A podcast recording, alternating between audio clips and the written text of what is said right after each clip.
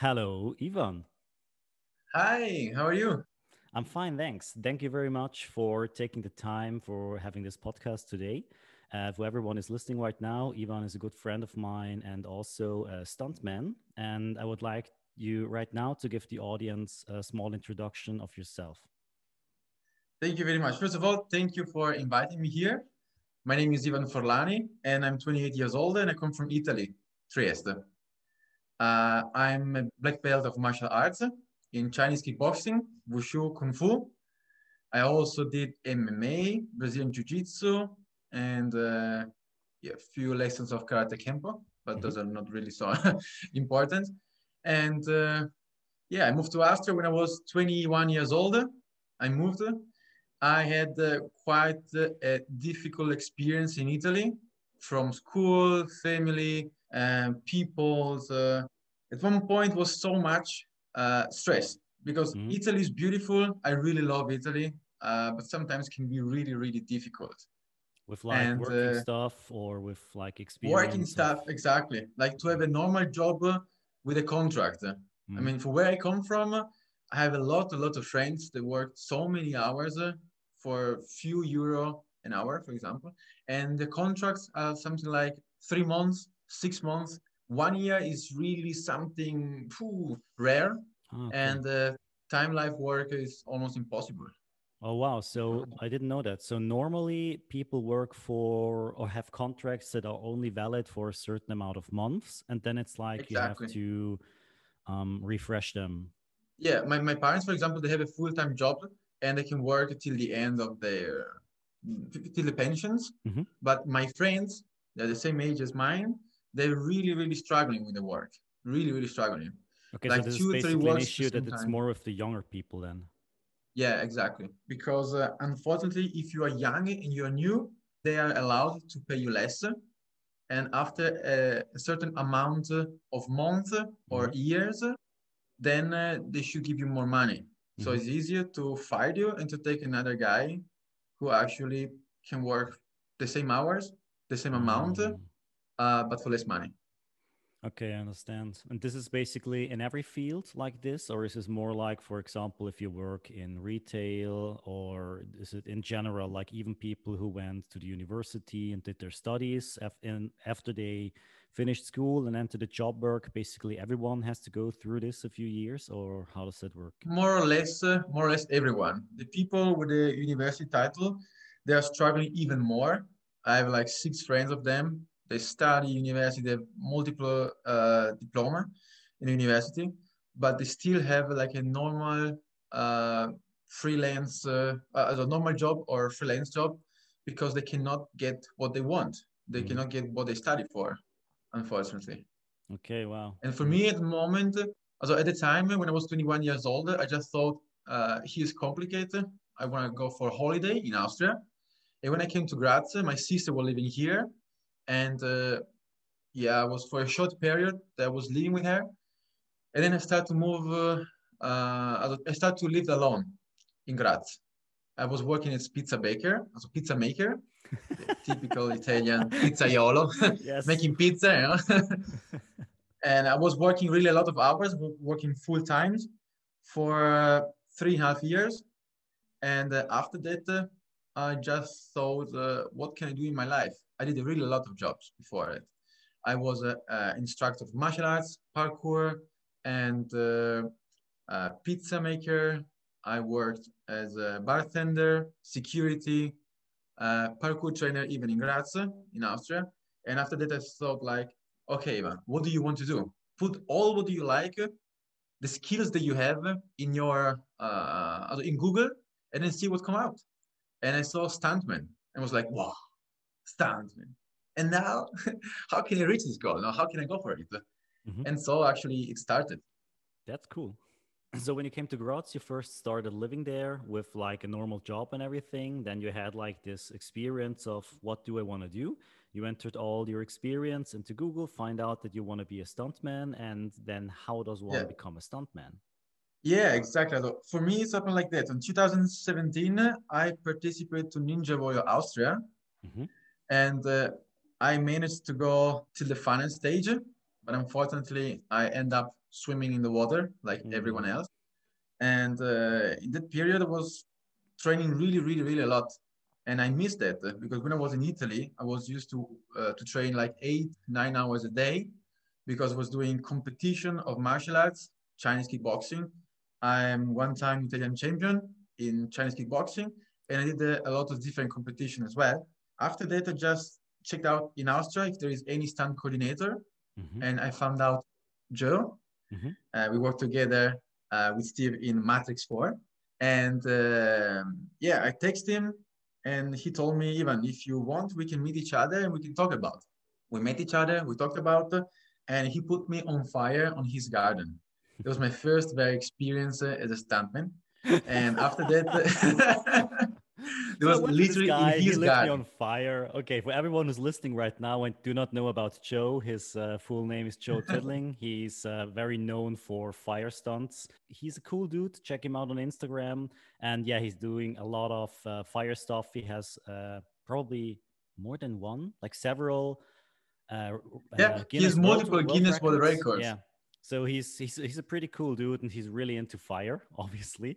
And uh, oh my god, I did not know about this. This is hilarious. So you went to his home, and like basically the first day you guys met, he lit you on fire in his backyard. Exactly, exactly like that. Exactly. And my, my girlfriend, for example, she moved from England to Austria on September 2017. And in December, I just told her, hey, let's go to meet him, you know, let's go in his house. We went in his house and he put me on fire. that was. And after that, I went to the European Stunt School in Copenhagen.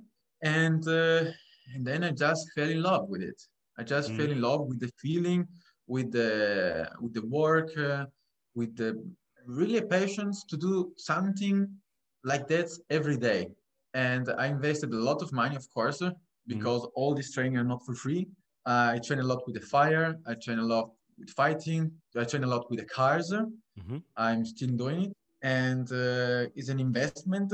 But the most beautiful feeling is when you're actually doing something and you can do it for a living that you actually enjoy it. Mhm. This is awesome. I absolutely feel you. Basically, for me, it's also that right now I'm just doing the things that I really love to do. It feels so much more me being me than it ever did before. And I also had many different jobs. I started off in retail. Then I proceeded into office jobs like channel development and these kind of things, business development. Then from there on, I proceeded for uh, project management into IT. Then I became a consultant for information Wow. security. Then I was uh, several years basically um, working in the information security industry. And it was a very well job, but there was a lack of heart. Like, for example, when I had these large uh, meetings, uh, even on government level, with like people from the government, people from the military, you have all these specialists at the table for like cryptography and all the other different fields.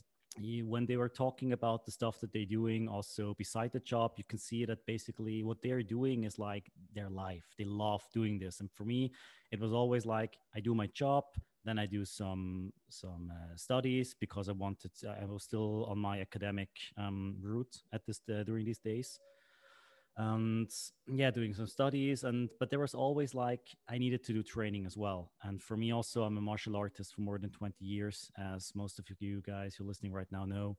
Also, uh, former gymnast, trampoline athlete with also titles, and was a trainer when I became 16 or since 16, I guess somewhere around this i started to give training to others. So it's like this was like always my passion. And through all the different jobs that i was doing there was always like this fighting and acrobatics basically like the child inside of me from when i was like small boy like watching dragon balls or jackie chan movies and mortal kombat and all the things all the movies. And it was like so cool so cool. That's why also as you just said, we met each other the first time in person on the set of Matrix 4, where we was working working together as stunt performers, and it was a pretty cool moment for me, and not just the meeting you, but the work in general, because I remember like 20 years ago, Matrix was one of the movies that really inspired me for like doing all the stuff, and then like Exactly. you fast forward 20 years and you're standing on the set with the actors and Ah, everything, and it's just like, yeah, that worked out well. it And, like, was so incredible. and basically in between you did all your life the training. And this is so fun when people go like so yeah but you just recently were like still doing your academics and you were like working in security and all this stuff and as information security and all these things uh, and now suddenly you proceed to do this and how does this went so fast. And it's no no no it's not fast. I'm training for over 20 years. I started doing stunts 10 years ago like small things like for a commercial and and for like uh, movie projects from friends who are studying um, Filmwissenschaften. I don't know how it's the, the word in English. And mm-hmm. I was mm-hmm. always like involved in the things, but I always had my daytime job and I always did my daytime job. But afterwards, I trained. And this is what yeah. people don't see. They only like see the thing you do in the sunlight, but the thing you do yeah. in the nighttime when no one watches, they don't see this. And then they're confused, like, how did this happen? It's like years of training, years of absolute experience. But you don't see that part sometimes it's it's it's kind of funny the the ways that you proceed and people don't see what you actually are doing or because they don't see the whole story they don't understand that's absolutely fine but it's it's kind of funny for like I've talked with so many people already, also on this podcast, and uh, now with you, it's one more who basically tells me the same story, like they're doing their job, but something was missing and then they just like invested into the thing that they love that they want to do they committed and in time you will succeed. It's, yeah. It's, if you are if you hold up a quality to your work and if you are consistent no matter what you're doing if it's business if it's like uh, doing music if it's uh, whatever artist way if you're consistent and you live up to the quality that you demand from yourself it will work out always. Yeah. You know you say something really, really nice. And uh, I think that all the people that work in this industry can agree with it.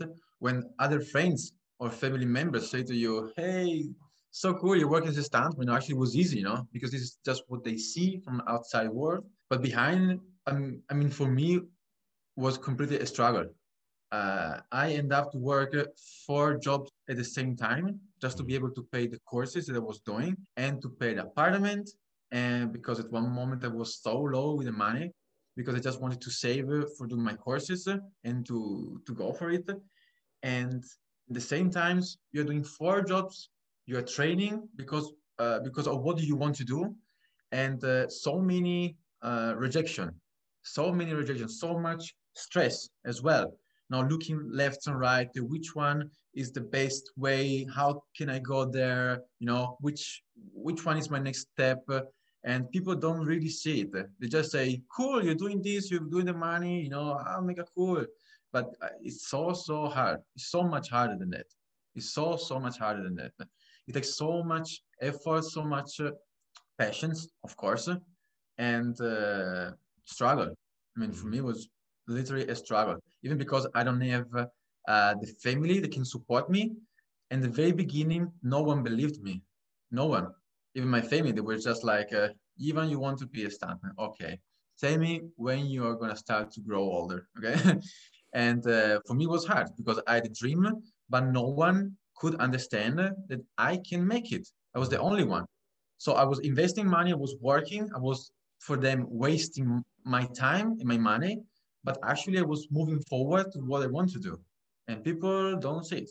Yeah, but that's exactly the point. It's your life, it's your goal, it's your path, and no one else has to understand it. I think one of the most important thing during this time is that you start to enjoy the struggle. Because as you said, there is a lot of struggle involved, and this part of constant grinding, it's just what makes you basically. And this is why there are not so many people uh, really like on on the A level because you have to invest so much pain and your time yeah. and devotion and everything. Not everyone is willing to pay that. Like with with uh, not not just money wise paying, but basically with your life paying it and what it really means to to strive for the success and to enjoy the grind that you have to go through. But at the end, when you're standing at the point that you can look back of all the things that you did and also the hard times the story that you're telling me right now. Hey Steven i was working four different jobs. So i had the money to pay my apartment to pay these courses and everything. This is like a cool story. This is this is life well lived in my opinion because you can now look back see the struggles and realize where you're standing right now. Also realizing that the point where you're standing right now is not your final destination that you will proceed further from this. And this in my opinion is the cool thing that you to always stay fluid stay hungry and to proceed in your journey whatever you're doing in life. Because even if you fail it feels so much better afterwards than if you never tried. In my opinion this is like a main issue of people nowadays that everyone is so afraid of failing because thanks to social media and all the wonderful self-help books and all the other crap that it's out on the market you always just see the success of people. Basically what we were just mm-hmm. saying about like hey people come and say you're a cool stuntman blah blah they don't see the work.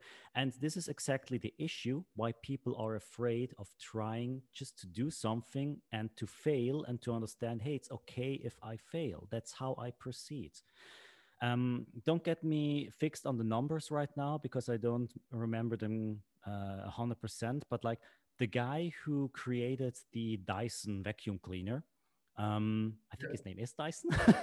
but anyway, you can Google that. You can Google that. And I think it's like around 5,000 prototypes that he created before he really figured out how this cyclone system works. This is basically now every vacuum cleaner in the world is using right now, and that made him a rich guy. But to come to this point, he failed over 5,000 times. Just get up. Okay, over I tried again. 5, okay. Thousand times. I guess so. Uh, wait, let me quickly go to Google because I really don't want to say something wrong. I, I, I was watching as well like documentaries about the NBAs and was something like uh, Michael Jordan in one entire season he missed he missed the basket like 6000 times okay? So he missed the basket 6000 times while he was playing the nba mm. imagine he, he probably put inside double or maybe half of those but those those balls that went inside the basket are the one that matters. And the one people remember the one that they yeah, see. exactly. And I just checked it. Actually, it was uh, James Dyson was his name, and yes, yeah. over 15 years. It took him over 15 years, and he, and he created 5,126 versions that failed. And be believable. But well, he still he stood consistent, and he went for the quality that he demanded from himself, like what he wants to do. Does it fit? Does the, he created something? He checked it. Does this fit my the, my uh, standard of quality? No, it doesn't. Back to the drawing board. And this is what I say. If you just keep continuing this process, put refresh, refresh, refresh, you will be successful one day. The hard part in my opinion is to figure out how you create your life around this circle because we all have yeah. to pay rent we all have to pay our bills we all want to have like a social life in between and this is where it starts to get tricky i'd say um, because if you like i don't know living in your parents basement and you can just do whatever you want to do cool but i think you need to have like a certain urge of I I have to get it done because I don't want to live the, my whole life like this with four jobs and everything. Yeah. That you basically develop the energy and the willpower to really like get it done. Yeah, I, I can tell you something. I'm uh, I'm prouder of all the bad experience that I had in my life as well, because uh, they brought me here today. And I started to work in Italy this is something not really legal. Uh, I was working uh, on a ship when I was uh, 14 years old already in summer, and I was working for make money. And I learned in a really young age what it means not enjoy the summer with your friends, but go to work from three in the morning to three in the afternoon, and the evening go to sleep around eight or nine in the evening, uh, because the next day you need to wake up at three in the morning and go to work because I didn't came uh, from a family that could support me economically, and I had to do my side, and I did till when I was 21, till when I moved here. And so I really appreciate all the struggles. Sometimes I think, oh my God, I really wasted my youth, you know? But in the same way, I think without this experience, I could not live the life that I'm living right now. And I cannot achieve what I want if didn't if I wasn't so hungry at the time as well, you know, just to move forward. Because I didn't know what I wanted to do when I was 14 years old. Just thought I need to do something for myself and for my family. I have a really good question for you, actually, two. Number one is uh, which one are your favorite uh, characters of your youth that inspire you in the life and why? Um, even even from cartoons, you know. Yeah, this is where we're going. This is where we're going. Yeah, I had, a, I had a kind of a special childhood, which I don't want to go too much into detail, but I was alone very often, and so I watched a lot of television. Which is a fun fact. One of the reasons why, even as a Swiss, I developed a, a rather well um, German language because I was basically uh, watching television all the time as a, as a boy, and so I heard I heard them talking like the the, the, the real German, not the Swiss German, um, so the High yeah. German, and that's how I basically developed a, well a well language very early. But so see, in in every misery, there's always something good in it. So yeah, um, yeah. actually, this is where I have to go because for me, the most inspiring characters when I was young were fictional characters and this this now sounds kind of childish but uh, who really made had an impact on me were the power rangers. I remember it was power nine, rangers yeah right? power rangers. I remember it was 1949 because it was uh, around the time where the um, world uh, soccer championship was held in the usa that's why and i had like the small plushie from it, and that's why I remember that it was 1949 when I uh, came home from school and I saw for the first time the Power Rangers, and just like this thing of even though they're like they're teenagers, they're going to school, but they they try their best and they want to fight for the good and do what's right and uh, basically self-sacrificing their time and everything just for the good, and this kind of amazed me it's weird because I really just like when I was when I was younger. It's uh, I watched it. It's not like some a series because I think Power Rangers it went on for like ages. I don't know. Like then then they were so many different spin-offs. But I only watched like the original one, Mighty Morphin Power Rangers, and I really loved it because of this like people who are fighting for the good, fighting against evil. And obviously the li- life isn't that simple. I learned later on that there isn't good or evil. There everything is just a matter of moral and from where you're mm-hmm. looking at it. and everyone has to basically figure out their own morals, but that's a whole other podcast to speak about. But yeah, it's um, it was like the characters who fight for good. They're also like from contu- for, from cartoons, like the Teenage Mutant Ninja Turtles and stuff like this. Like these yeah. underground people, no one should figure out who they really are, working like kind of in the shadows, but doing good, protecting others, and yeah, this kind of motivated me also obviously that's why then i wanted to do martial arts and learn fighting. And even before i became a gymnast and started to do trampoline on, on competition level and all the stuff i taught myself all the um, the not all the flips but a front flip side flip and back flip i taught it myself. Just took my bike were cycling to the nearest um, sports place where i knew from the oh pole vaulting i think it's called where they like jump with a pole and then it's very high and there was like yeah yeah, yeah, yeah exactly yeah. And there was always like a thick mat there. So i went yeah, there yeah, because i knew there's a thick mat and it's outside and i can go there and when nobody was watching when the sports um, clubs all were away then i went on the court. Normally it was like during nighttime and whatever. I i went to this mat and then i was just like okay now i want to learn how to do a flip. How do i do this? Well i just try I jump, I land on my back. Okay, let's do it again. I jump, I land on my back. Hmm, okay, something, I have to change something. And basically, in, in an autodidactic way, I just taught it to myself because that's what I wanted to do and what I wanted to learn. And if there was no one there to show me, I just taught it myself.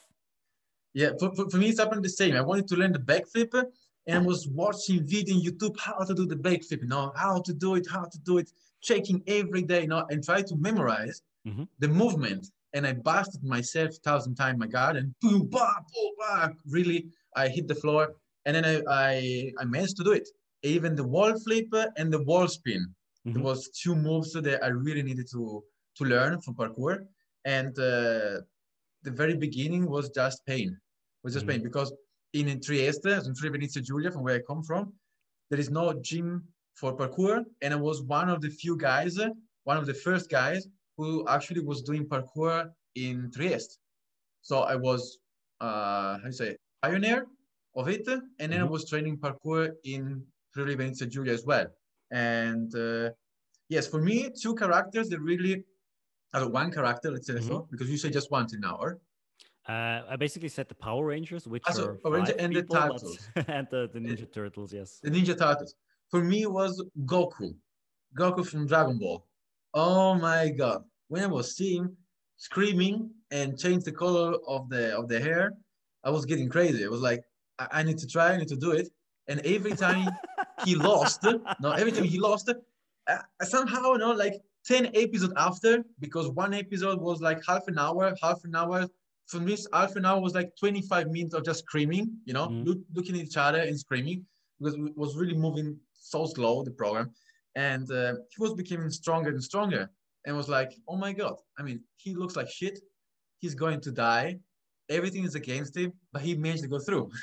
and look at this. He's dying.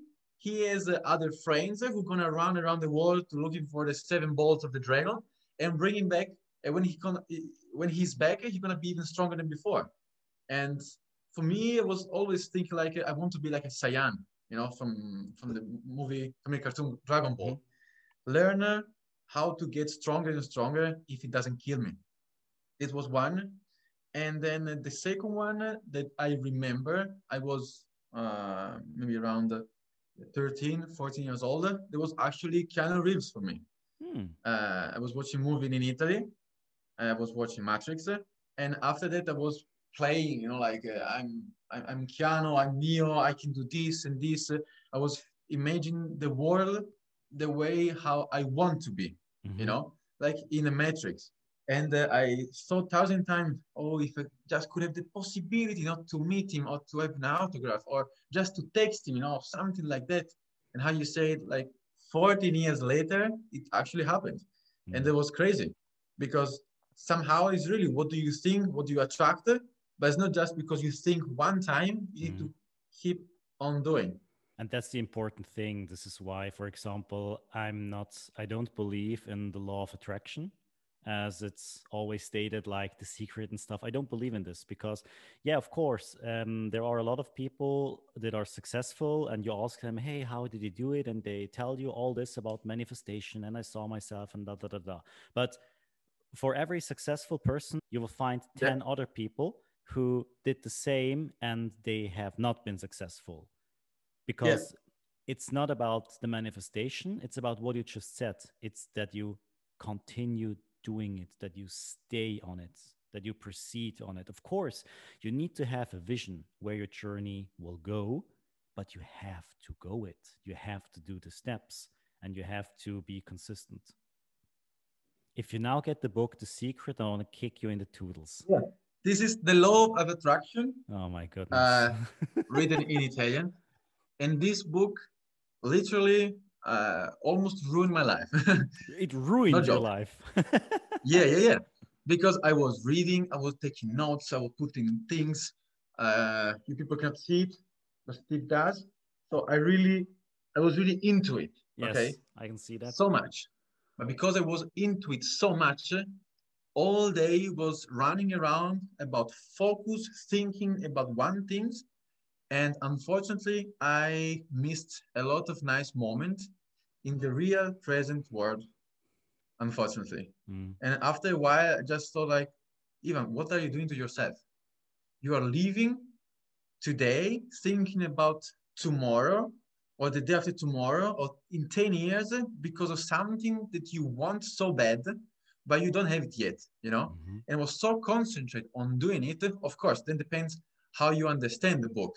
I understood in the wrong way, but this is uh, this is not a, like a, a book that helps you to understand life. It's just a normal book written from two people that want actually to help you. Mm. But uh, it's like a knife, you know. You can cut a tomato or you can kill someone. depends the way how you use the knife you know Mm. and this book unfortunately wasn't good for me I would say in general, it's not a very good book. Um, but that's just my humble opinion because I just think that it's um, not the whole truth. Of course, it Mm, is yeah. important that you have a vision, that you do manifest. This is basically the same principles that I also apply in my coachings, but it's worth nothing if you don't go out there and do it. And if you, as Yeah. you say, start to have it, it's like, let me give you another metaphor. Like, for example, in training, people often ask me about what's the best way to get fit. Like, what's the best way to lose weight? What's the best way to become strong? Blah, blah, blah. And they wanted to create a program. Hey, Steven, what do you think about the MFT 28? What do you think about this? What do you think about that? La, di, da, all these different approaches. And the funny thing is, in my opinion, the best program is not the one that you can stick to for a week or for a month or maybe for a year.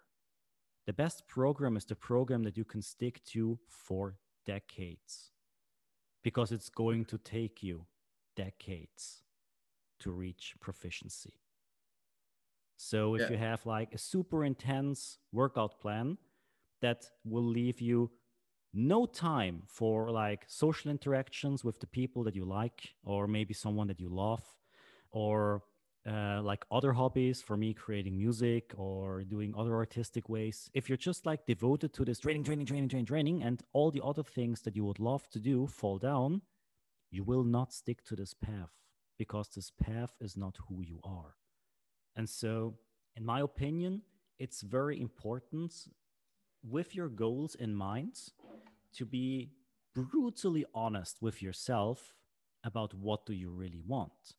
Like for example i love to sit at home on my couch in the evening being all cozy and stuff with a blanket watching a movie and having like a ben and jerry's uh, ice cream or drinking a can of soda and like basically do the exact opposite of like what would be a healthy lifestyle but I enjoy it. And this is something that I'm really looking forward to to have like this cozy, relaxing time of eating eating some ice cream, watching a movie, just chilling on the couch or listening to music, just this relaxing state. And if I leave that out for a few weeks because like for example for work when I'm stuffed on a project that doesn't give me any time to do all the stuff that I actually want to do, I burn out but I don't burn out because the workload is too high, but I burn out because I don't do the things that I love. And this is, in my opinion, if you look to the economics, um, a lot of people who have a burnout, they don't burn out because they have too much work. Because if this would be the case, then explain to me how certain CEOs can work for like 16 to 20 hours a day over years and don't burn out. It's because they're doing exactly what they love. And with Yes. us, if we just like, but I have to reach a certain goal and I, I forget about everything else and I only devote myself to this, if this is really what you want, it will work out. But it's seldom the case that it's really only one thing in your life that you want. So it's about balance, creating a path that will lead you toward your goal, but also creating a healthy life and a healthy environment that you can grow in it.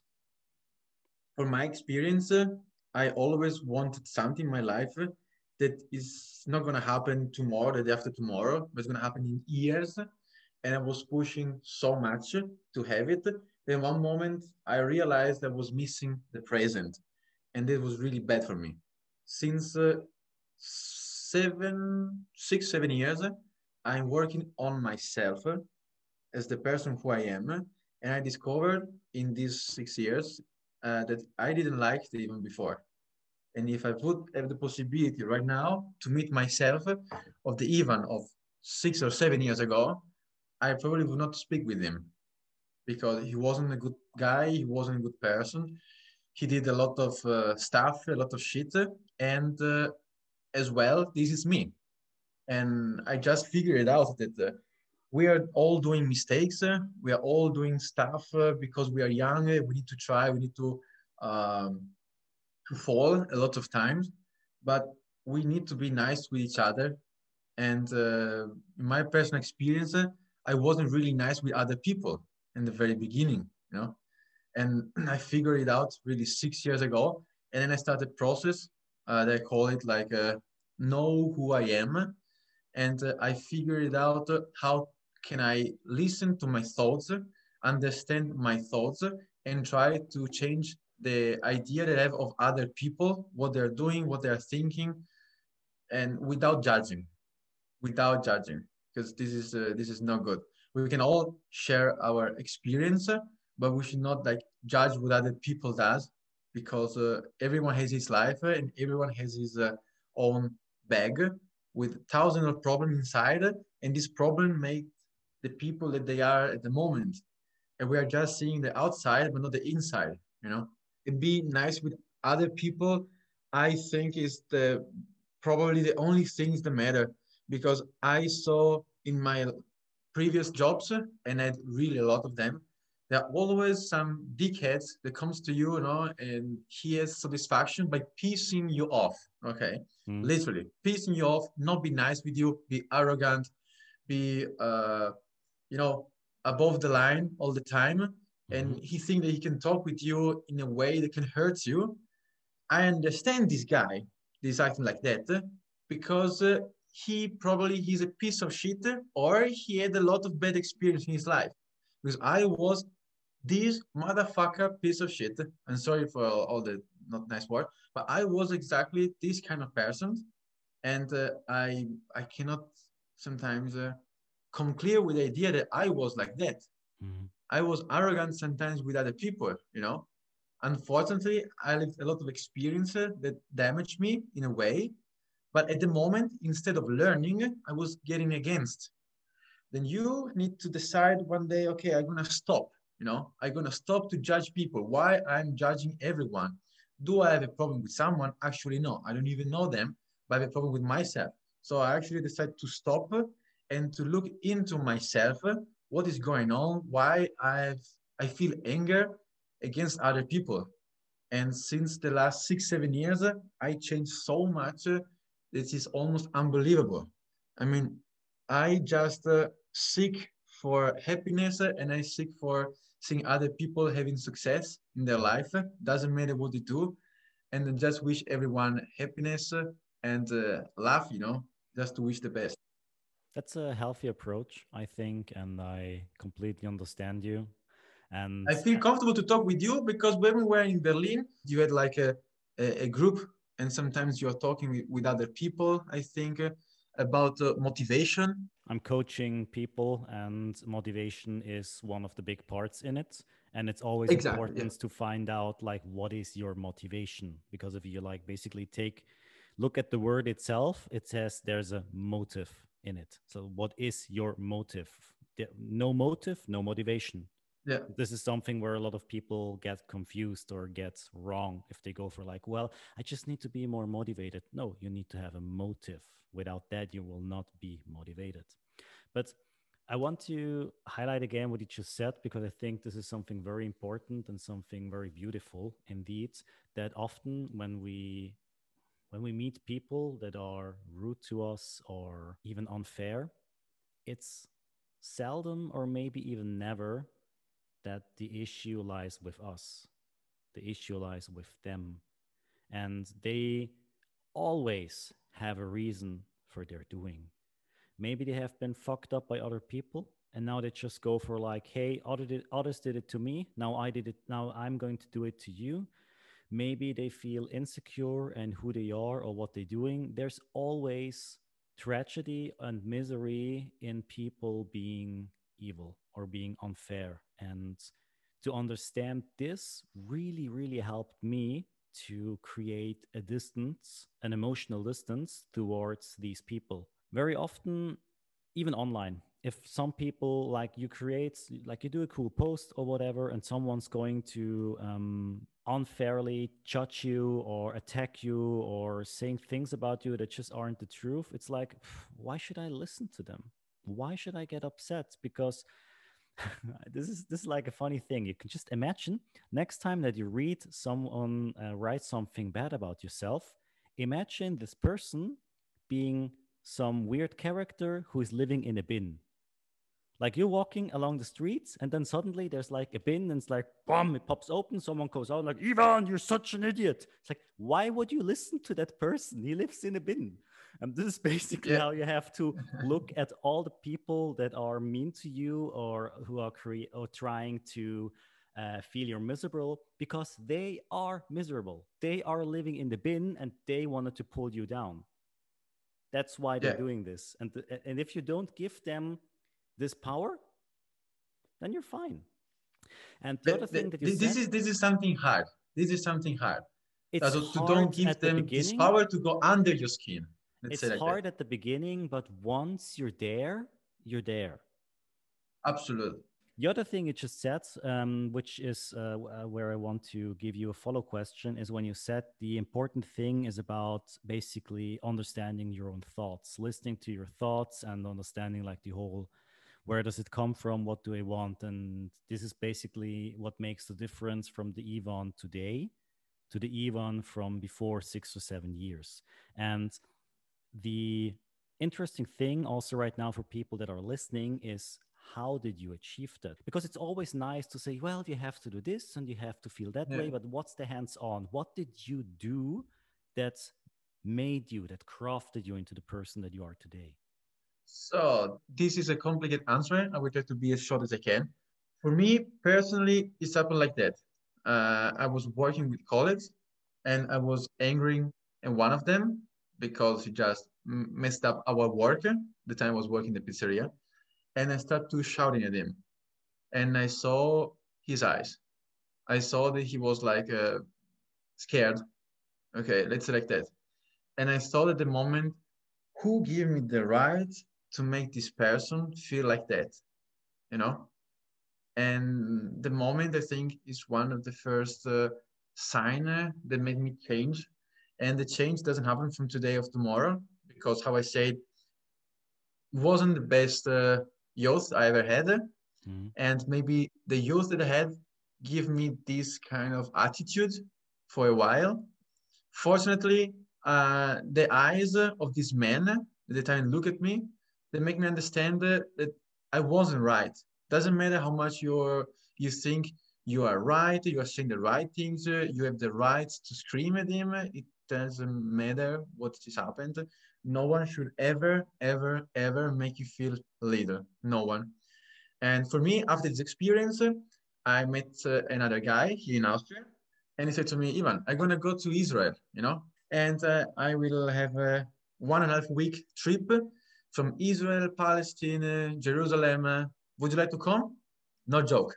I said yes and then we met each other on 2016 i think 2016 uh, in april and we discussed about it and we went with other like seven or eight people in this uh, trip in israel and when i was there i saw of course beautiful places like uh, tel aviv saw as well places that were that were damaged by the war. And then uh, when we went in palestine we saw like a open prison okay? Like open space prison with people living really really bad. I don't want to uh, give any comment about uh, israel or about uh, palestine because i like them both. I like the, the people that had really nothing and they gave me so much they talked with me about the war they talked with me about the personal experience and i was like uh, Ivan you are complaining for what do you had in your life you know, and you always had the food and you always had the home. And these people actually are struggling every day because it was really in particular places. Then when I was in Jerusalem was kind of magical because so many different religions uh, living together, practice their religions all together was almost magic. But of course, I need to say that even there, there are military every corner, like 20 meters on one corner. You turn the other way around, 50 meters after, another 20 military. There is a lot, a lot, a lot of surveillance, but it was beautiful. In the same way, it was beautiful. And when I came back, I was full with the emotions in every way. And when I came back, I was just like, uh, I have everything. I have food, I have, uh, I still have parents. Uh, I have the possibility to drink the water. I have the possibility to go to the shop. Uh, I cannot imagine anymore complaining about something that actually I have. And even if I don't have, I can reach it anyway. I don't need to take such a big effort, you know, to go to buy the food. And there are people that are actually struggling with this every day and they're happier than me. So Ivan, what are you talking about? You know, who give you the the rights to, to, to act like that? And of course, then it takes years because every time you get in the situation where you always explode, I'm Italian, so I explode quite often, then you need to hold yourself. And uh, because you hold yourself, you didn't let your energy go out. So somehow they need to go out. And sometimes they can come out in the worst way ever through your body, you know, not the way how you say it, but through your body. And you need to feel it. You need to feel it. And the next time, the same situation gonna be a little bit better or maybe not but you need always to be focused on your goal and take your time and work for it. It's not an easy way, but the moment that you can reach uh, the mental state of appreciation, of respecting each other, even the assholes who is talking shit about you or is treating you like a shit, even the moment that you can give him the respect that he needs, then then that's it. That's it. So it's happened for me and I'm not still there. I'm still struggling every time it says something, and inside me I want to give you like a puff and cool, you know. But I think I think to myself, no, Ivan, no, chill out, chill out. Why? Understand. This is not just a person. He has his life behind it. He's giving this reaction because he lived the same experience thousand times and he never changed his reaction. But I can change my reaction from uh, from this experience. That's uh, wonderfully said. Beautiful phrase. Thank you very much for this. And also, we are reaching the time limit right now. So I'd like to end this episode on this um, information. Thank you very much for your time, Ivan. It was an honor to have you on. I'm really looking Thank forward to see you in person again soon. And hopefully, yeah. to have you on again, of course. Well, have a wonderful day. Thank you very much and see you soon, my friend. Thank you very much, Ray. Thank you very much. See you soon.